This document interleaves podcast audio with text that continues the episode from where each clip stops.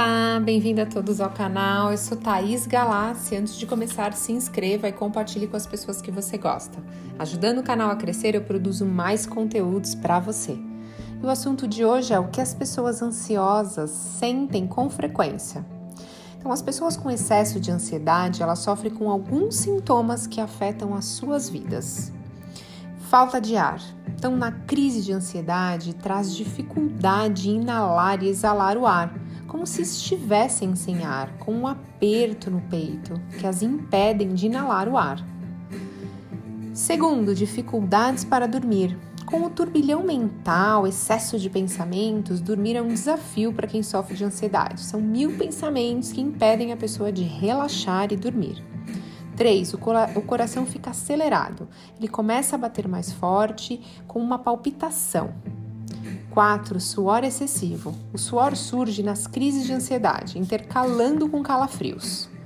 5. Dores musculares. A ansiedade provoca a tensão dos músculos, principalmente costas, ombros e pescoço. 6. Mau humor. Essas sensações ruins geram mau humor, ficando complicado a convivência com alguém ansioso. 7. Cansaço físico e mental. De tanto pensar e se preocupar, gera muito cansaço mental e físico, pois a pessoa já acorda cansada. 8. Enjoo e mal-estar. A ansiedade pode provocar um aumento de apetite, quanto gerar enjoo e até vômito em pessoas que estão em crise. Dores de barriga e diarreia também podem ocorrer na crise. 9. Tremor nas pálpebras. Muitos pacientes relatam tremor nas pálpebras durante estresse e uma crise de ansiedade. Então, se você apresenta um ou mais desses sintomas, peça ajuda. Existem várias técnicas e tratamentos para diminuir a ansiedade e levar uma vida plena. Aqui segue algumas dicas para você controlar a ansiedade.